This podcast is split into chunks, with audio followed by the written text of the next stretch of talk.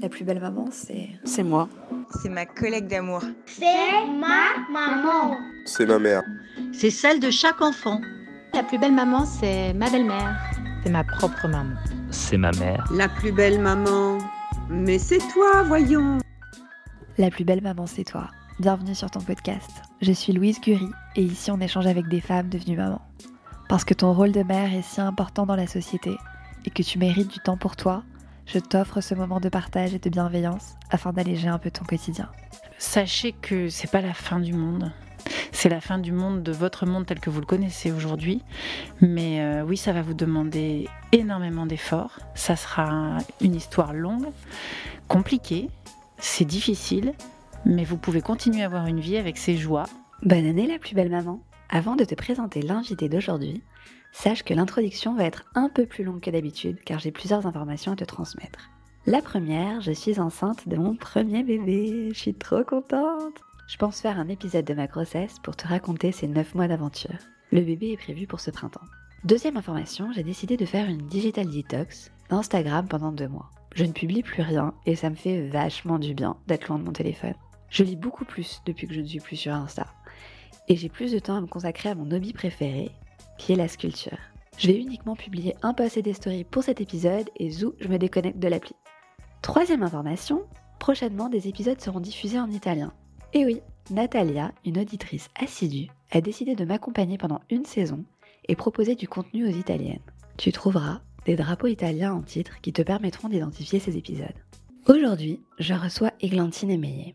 Elle est animatrice de France Télévisions. Elle présente notamment l'émission Rendez-vous en terrain inconnu, chroniqueuse chez RTL, présidente de l'association Un pas vers la vie et maman de deux enfants. Samy, son deuxième enfant, est polyhandicapé. Victime d'un AVC, il souffre d'épilepsie et d'autisme. Ensemble, on échange sur sa vie de maman, qui n'est pas facile tous les jours. Dans cet épisode, tu trouveras des messages forts qui t'accompagneront si tu as un enfant en situation de handicap.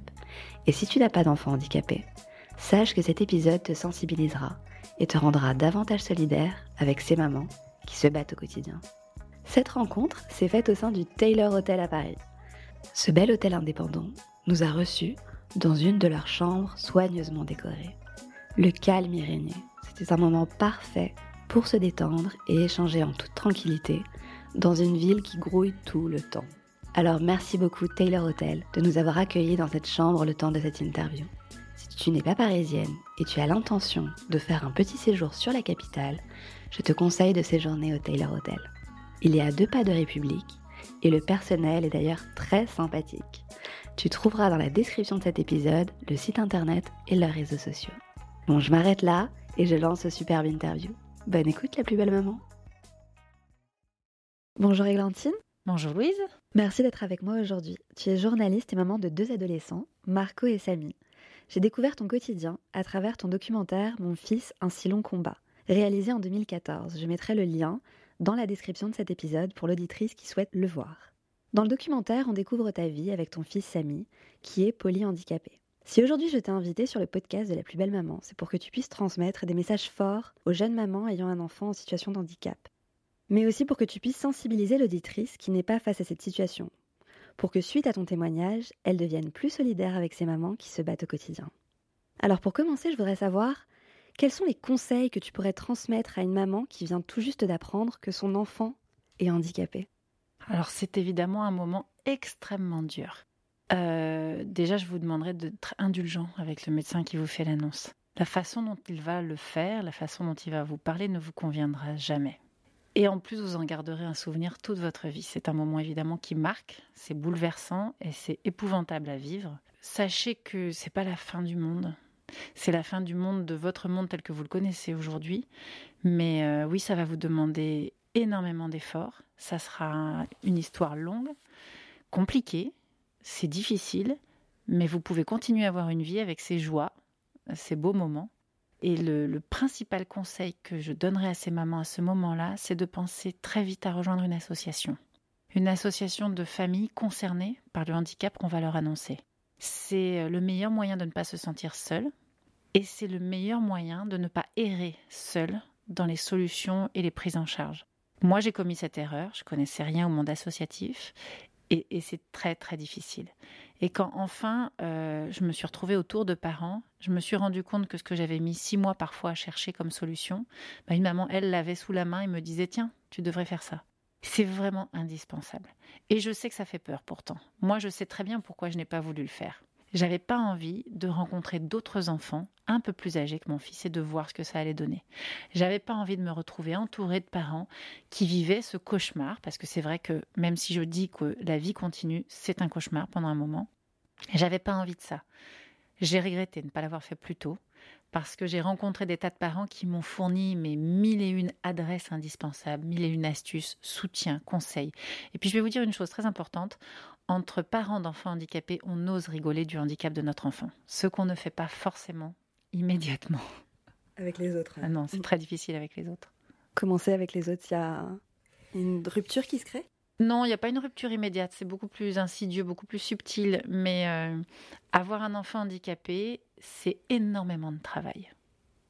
C'est j'ai l'impression, moi je dis j'ai deux enfants. Sur les faits, dans le papier, j'ai deux enfants. J'ai l'impression d'en avoir 15. C'est énormément de travail, c'est beaucoup de logistique à mettre en place, beaucoup de prise en charge. C'est une attention tous les instants. Pas beaucoup d'enfants handicapés ont un bon sommeil aussi, donc c'est épuisant.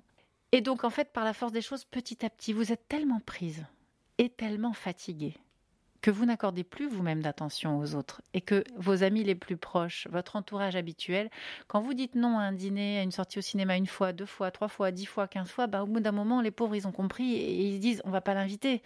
D'abord, la pauvre, si on l'invite, elle va se sentir obligée de nous dire non, c'est toujours gênant. Finalement, ils vivent leur vie sans vous et vous vous isolez.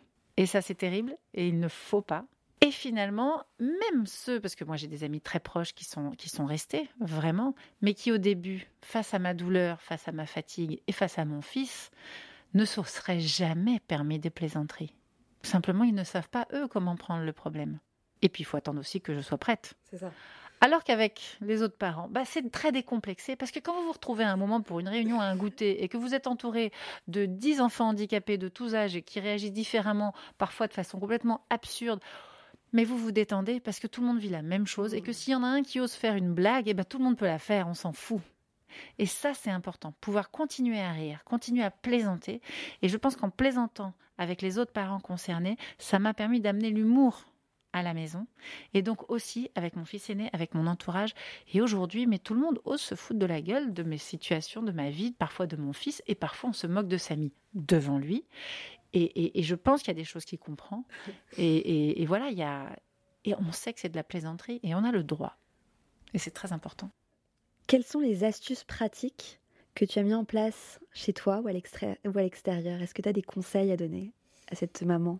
C'est assez difficile de donner des astuces ou des conseils pratiques parce que ça va dépendre vraiment du handicap de votre enfant et de votre enfant lui-même.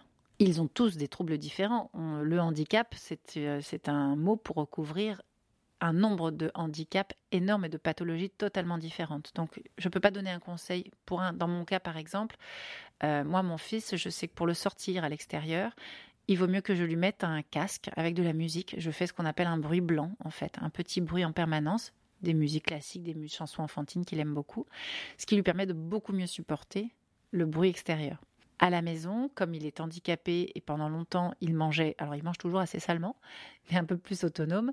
Mais quand il était petit, ben, c'était facilement la bataille de purée tout le temps. C'était, j'ai eu des moments de repas très difficiles avec lui parce que c'était un moment aussi où je devais lui donner ses médicaments et c'était un moment de travail, de stimulation où je lui imposais, je lui demandais de me regarder dans les yeux par exemple pour avoir la bouchée suivante.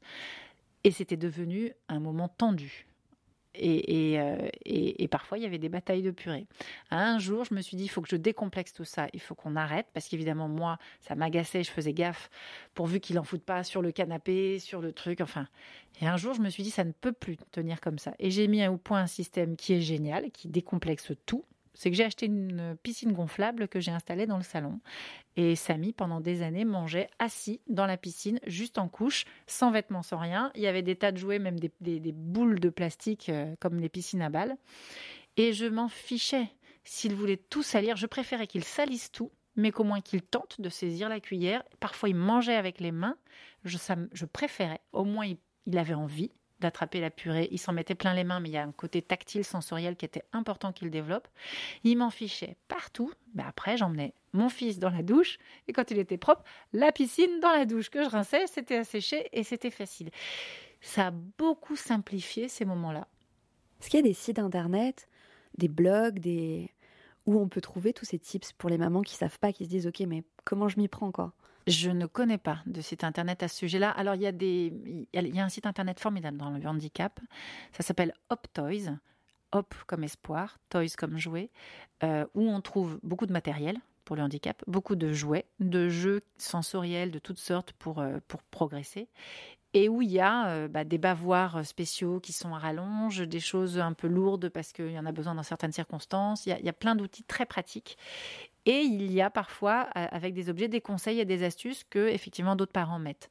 Mais encore une fois, là, la meilleure solution, c'est les associations de parents. hein. Ok, donc rejoignez des assos. Est-ce que tu as des livres qui épaulent, euh, qui t'ont épaulé dans cette euh, nouvelle vie ou qui ont accompagné euh, ton autre fils? Pour mon autre fils, non. J'ai rencontré des personnes qui avaient été euh, frères ou sœurs d'un enfant handicapé. Et, euh, et en échangeant beaucoup avec eux, ça m'a permis aussi d'aider un peu mieux mon fils aîné. Pour, euh, en ce qui concerne les livres, moi je me suis intéressée évidemment principalement euh, aux livres sur l'autisme. Il y en a beaucoup. Nous, au sein de notre association, on a fait écrire aux parents en fait un livre, et ça s'appelle Autisme. Ce sont les familles qui en parlent le mieux. C'est vrai qu'on avait euh, une sorte de ras-le-bol de, de passer notre temps à aller voir des médecins, des pédopsychiatres qui finalement connaissent pas grand-chose à nos enfants. Ils ont une théorie, mais c'est pas eux qui vivent avec. J'ai regroupé toutes les familles de l'association et on s'est mis à écrire notre mode d'emploi en partant du début, de la découverte du handicap au quotidien, que ce soit euh, pour manger, pour aller aux toilettes, euh, comment gérer les crises de nerfs à l'extérieur, pourquoi votre enfant ne dort pas. Et on a partagé tout nos- notre compréhension du monde de l'autisme et euh, nos adresses, euh, toutes les démarches qu'on devait faire et nos astuces. Donc, on, on- on en a écrit un livre qui, est- qui est- qui a été publié et c'est devenu pour nous tous, voilà, c'est un peu notre référence. Moi, je l'ai encore sur ma table de chevet et régulièrement, je me pose une question. Ah, mon fils a maintenant 14 ans. Je sais que Céline, son fils, il a, des, il a maintenant 16 ans, elle est passée par ça. Je suis sûre que je vais retrouver quelque chose. Génial. Donc, voilà, c'est pas mal. Parfait. Je mettrai euh, dans la description de l'épisode le lien du livre et de la marque euh, Hop Toys. Tu t'es séparée de ton mari pendant ces années difficiles. Je suis, euh, sur un, je suis sur un groupe Facebook de familles dont les enfants sont handicapés et j'ai lu que certaines femmes se plaignent du comportement laxiste de leur mari. Que dirais-tu à la maman fragile qui a un mari peu actif face à l'handicap de son enfant? Alors, il faut le savoir, c'est un fait. 80% des familles dans le handicap sont monoparentales. Moi, au début, j'en ai beaucoup voulu à mon mari de ne pas réussir à, prendre le problème en charge euh, et à se battre à mes côtés de la même façon que moi.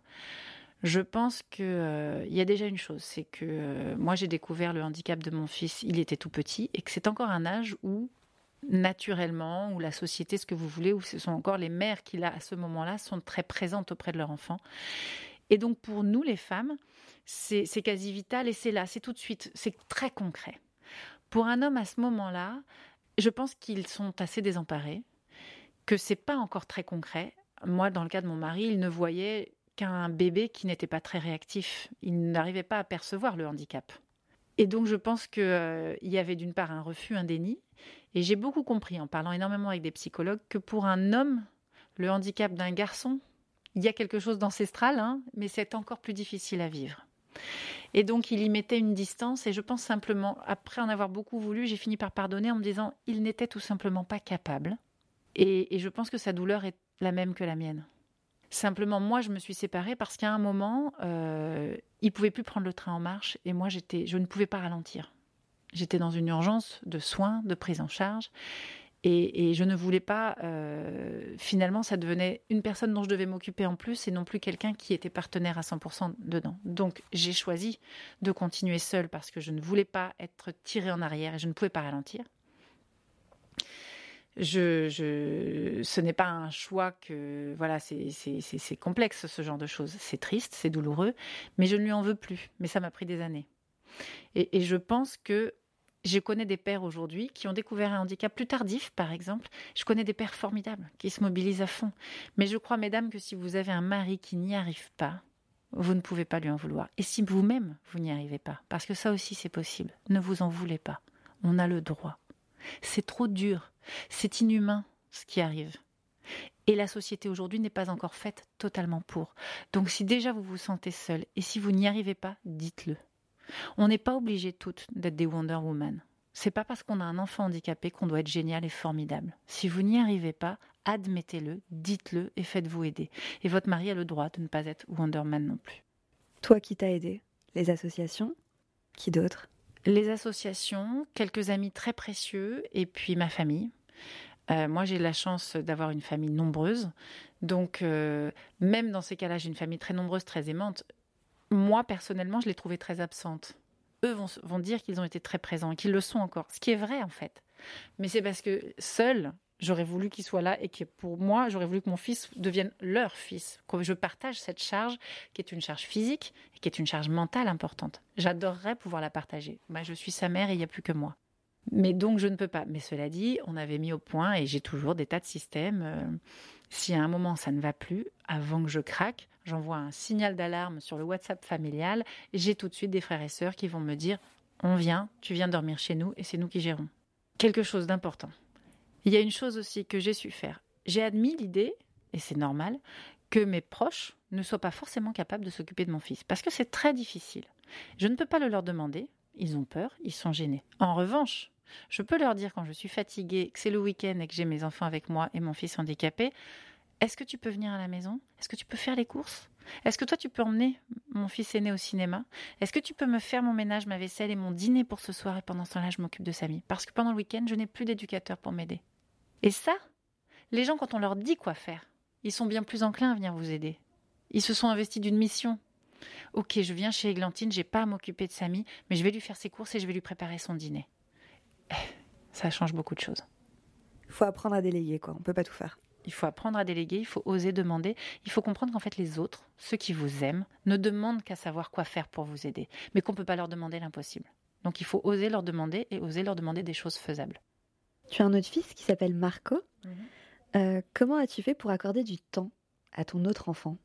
J'avais décidé qu'il le fallait, et ça c'est toujours une conviction importante, qu'il en avait besoin, je gardais en fait, euh, pendant qu'on vivait avec son frère encore, tous les mardis soirs, quoi qu'il arrive, en rentrant du travail, j'essayais de rentrer plus tôt, d'aller moi chercher mon fils à l'école à ce moment-là. Alors j'ai de la chance, j'ai un travail qui n'est pas un travail de bureau. Je suis pas obligée d'être au travail tous les jours de 9h à 19h. Donc je peux aménager certains jours. J'avais décidé que tous les mardis, j'allais moi chercher mon fils à l'école à 16h30 et je gardais les éducatrices de Samy jusqu'à ce qu'il soit au lit. Je les gardais à la maison. Le mardi soir, je payais quelqu'un qui restait plus longtemps. Je rentrais parfois à la maison avec mon fils aîné, mais je disais interdiction de venir nous déranger. Le mardi, c'est notre soirée. Et l'éducatrice, une fois que Samy était au lit, je passais embrasser mon fils, le coucher et tout ça. Mais ensuite, elle s'en allait. C'est elle qui avait géré le dîner, le bain, tout. Et tout ce temps-là, je gérais le dîner, le bain de Marco. On faisait la cuisine ensemble. Parfois, je l'emmenais au restaurant. Parfois, on allait au cinéma. C'est le soir où il avait le droit de dormir avec maman. il choisissait le menu, il choisissait les jeux. Euh, j'ai passé quelques années euh, spécialiste euh, de, des dinosaures, de tous les dessins animés de cet âge-là. C'était sa soirée. Il, il, en établissait le programme un moment avant et il savait que de 16h30 jusqu'à son coucher, il avait maman exclusivement pour lui. Et ça lui apportait un équilibre qu'il avait besoin, j'imagine. C'était indispensable, mais je vais vous dire, c'était indispensable pour lui, mais c'était indispensable pour moi aussi. J'avais besoin de continuer à être sa maman, et j'avais besoin aussi de pouvoir être la maman d'un enfant normal, parce que c'est difficile sinon. Je n'aurais pas aimé n'avoir connu que la maternité avec Samy c'est pas une maternité évidente et c'est pas celle dont on rêve. Ça n'enlève rien à tout l'amour que j'ai pour mon fils et au plaisir que j'ai aussi à m'occuper de lui. Mais je suis heureuse d'avoir connu aussi une forme de, de maternité normale avec un enfant qui m'a appris les dinosaures et toutes ces bêtises et avec qui j'ai fait aussi des trucs plus rigolos, plus légers et que j'ai pu voir grandir. Et tous les deux, Marco et Samy, quelle relation ils avaient quand ils étaient enfants et quelle relation ils ont aujourd'hui? C'est très compliqué. Euh, enfant, Marco a beaucoup essayé euh, de dérider son frère, de faire des choses avec lui, parce que d'abord, avant qu'il naisse, j'ai fait comme toutes les maman qui attend un deuxième enfant, j'ai dit à mon aîné, tu vas voir, c'est génial, un frère ou une sœur, tu pourras jouer avec. Oui, t'embêteras de temps en temps, il va te piquer tes jouets. Oui, t'en auras marre, vous allez vous disputer et je vais me fâcher. Mais ça restera un copain pour la vie et vous ferez plein de choses et on s'amusera beaucoup, ça sera génial. Patatras, il tombe sur un petit frère qui ne le regarde pas, qui prend beaucoup de temps à sa mère, qui est totalement mou, qui ne fait rien et qui a l'air absent et qui ne s'intéresse pas à son grand frère. Alors les premières années, Marco essayait. Il se mettait devant euh, le, petit hamac, puis euh, devant les fauteuils, et il faisait l'andouille, il essayait de le faire rire. Il y a eu cette phase où donc ça n'a pas marché. Il a fini par abandonner. Donc il y a eu une période où il s'en est un peu désintéressé. Ensuite, il y a eu une période où il a eu peur de son frère. Son frère qui a des troubles autistiques violents, qui s'automutilait. Donc il ne supportait plus qu'on les approche. Il y a une part un peu de rejet. Et puis ensuite, l'ignorance est revenue. Et en grandissant, alors ignorance, mais en même temps toujours très attentive. C'est-à-dire que je me rendais compte, par exemple, des moments où moi, je pouvais craquer, où tout d'un coup, Marco arrivait en disant Maman, c'est moi qui euh, m'occupe de Samy, va te reposer. Euh, et puis, euh, ou c'est moi qui fais les médicaments, je vais le faire manger. Et là, j'avais mon petit bonhomme de 10 ans, 12 ans, où je me disais Mais en fait, il sait exactement comment le faire manger. En fait, il a l'air de s'en désintéresser, mais il y a un œil qui est là et qui regarde. Il était attentif. Il a toujours été très attentif au fait que Samy ne se blesse pas, ne se fasse pas mal. Il ne supporte pas que son petit frère se blesse. Mais euh, voilà. Et maintenant, ils ont grandi tous les deux. Euh, la relation, elle n'est pas géniale parce que, parce que Samy reste très handicapé et qu'il n'y a pas d'échange. Mon fils, euh, il ne parle pas, Samy. Mais en grandissant, bah, Marco comprend mieux et s'investit plus. Voilà, euh, il, veut s'occuper de son frère, il veut avoir une relation avec, il s'inquiète pour l'avenir, mais il a mis en place sa façon de lui dire bonjour, de s'en occuper. Il se fait un devoir de, voilà, de continuer à être là. J'ai l'impression qu'il a un côté très protecteur, non? Très, trop, beaucoup trop. Il faut de temps en temps que je lui rappelle que c'est un ado et que c'est moi la mère. C'est hyper touchant. Alors revenons en arrière. Je voudrais savoir que s'est-il passé pour Samy? Parce que Samy a vécu 8 ans avec toi. Et à partir de ces 8 ans, il est parti. Alors qu'est-ce qui s'est passé? Il est parti vivre dans un hôpital, malheureusement très loin de nous, il est parti vivre dans le sud, à côté de Toulon, dans un hôpital qui acceptait ce type de handicap à un moment où Samy devenait euh, trop difficile et ne supportait plus la vie et l'organisation de vie que j'avais mise en place pour lui.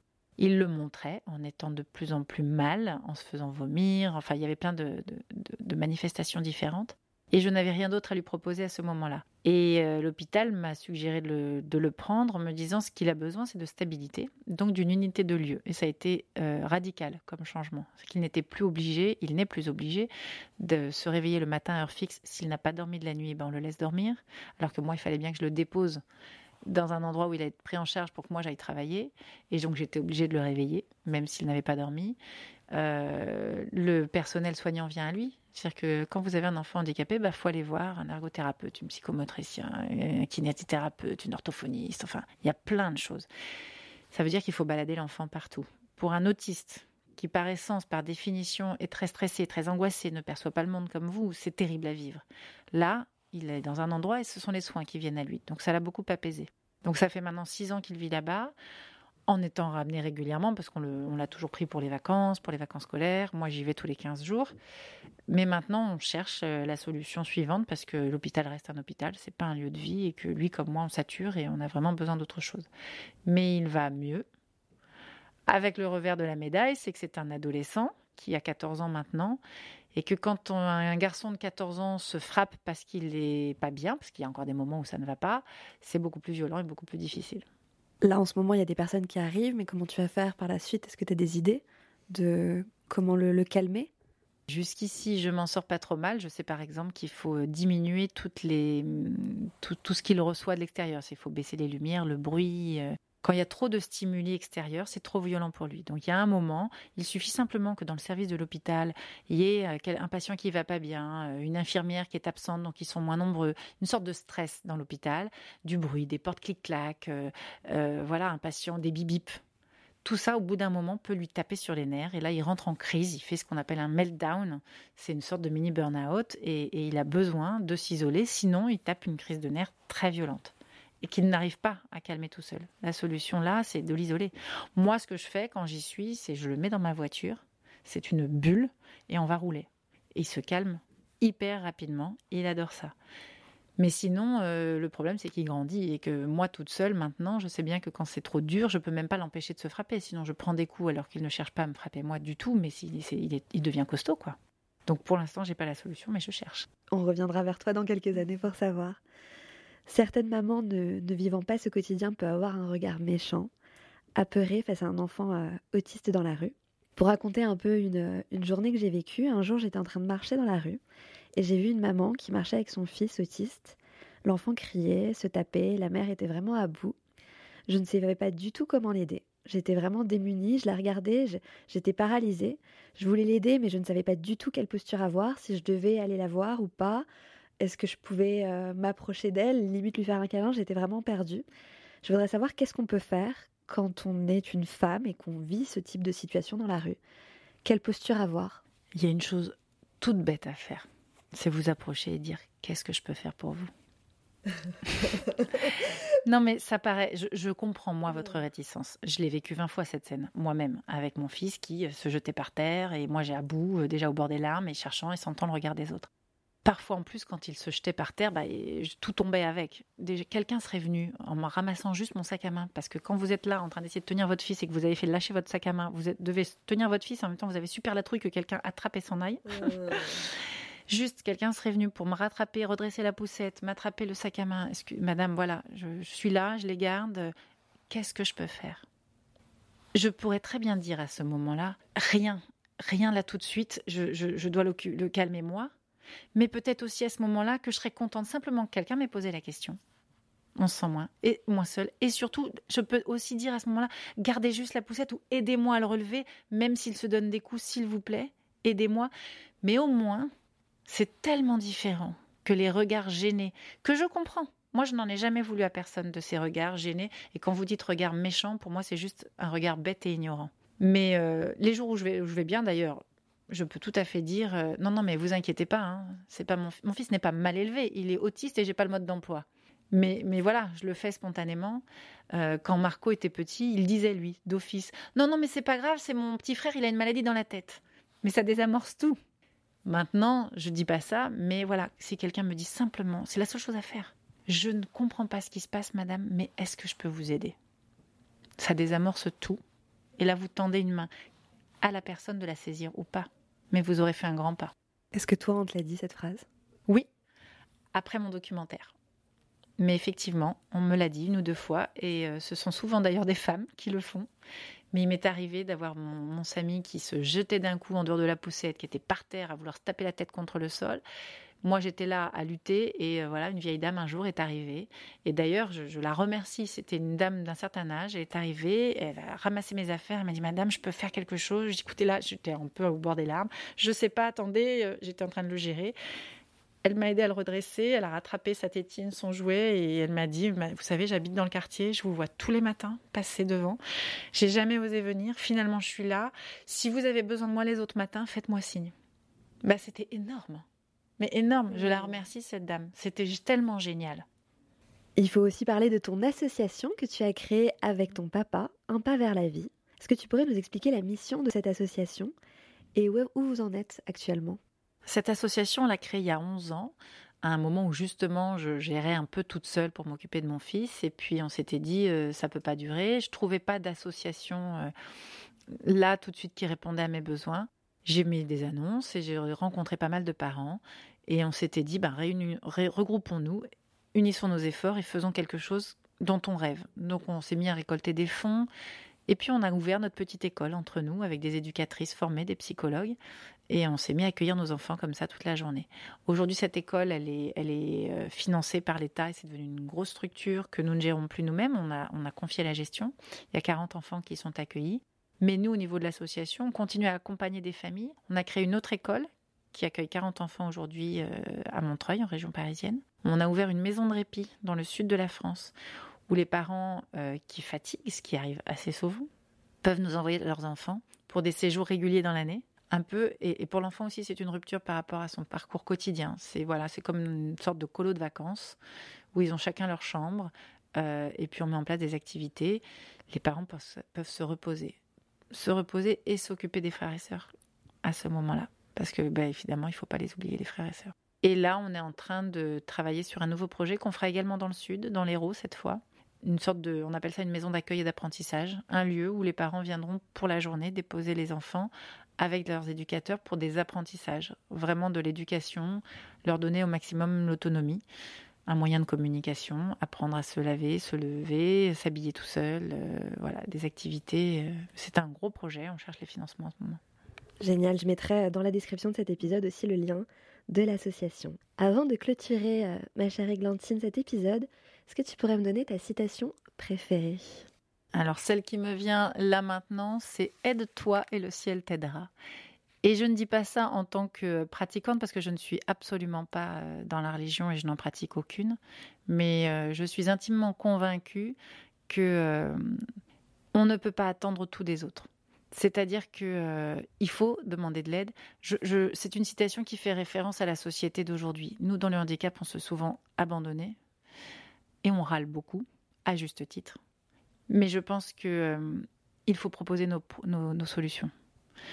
Mais ça, c'est une référence pour moi sur un fonctionnement en général. Vous voyez, là, en ce moment, vous le mettrez ou pas, en ce moment, on a les gens dans la rue, les retraites, et tout le monde râle tout le temps. Et on demande à l'État de trouver des solutions. Moi, je demande à l'État de mettre en place les solutions que nous, on propose. C'est-à-dire que je, ne, je, ne, veux pas cette situation dans le handicap. Je ne peux pas me arriver à l'hôpital ou arriver devant un pédopsychiatre en lui disant trouvez-moi toutes les mmh. solutions. non, je, je, voilà, voilà ce que je veux, voilà ce qui me semble bien. Discutons-en. Il faut aussi qu'on se prenne en main. Mais c'est quelque chose dans le handicap, dans la vie en général. J'avais cette conversation tout à l'heure avec mon ado de 17 ans, qui en ce moment glande, euh, qui veut être ingénieur dans l'environnement, mais, mais qui n'ouvre pas ses livres de maths et de physique. moi, je lui dis, tu sais, si tu ne t'aides pas un peu, ça ne va pas venir du ciel tout seul. Oui, mais en ce moment, je suis mal, tu sais bien, je suis un peu déprimée. Oui, d'accord. Alors, ok, il y a des vitamines, il y a du magnésium, tu vois un psy, je peux comprendre que tu n'ailles pas très bien en ce moment, tout ce que tu veux, mais il faut que tu t'aides un peu. Si tu ne t'aides pas, ça ne viendra pas que des autres. Voilà, c'est une leitmotiv perso. Oui. Merci Églantine. Merci à vous. Si tu as aimé cet épisode, je te propose de t'abonner au podcast et de m'offrir 5 petites étoiles sur iTunes. Ces étoiles me permettront de me faire connaître auprès d'autres mamans. Je t'invite aussi à me suivre sur Instagram. Mon compte c'est la plus belle du bas maman et à visiter mon site internet www.laplusbellemaman.com. Je m'arrête là. À très vite.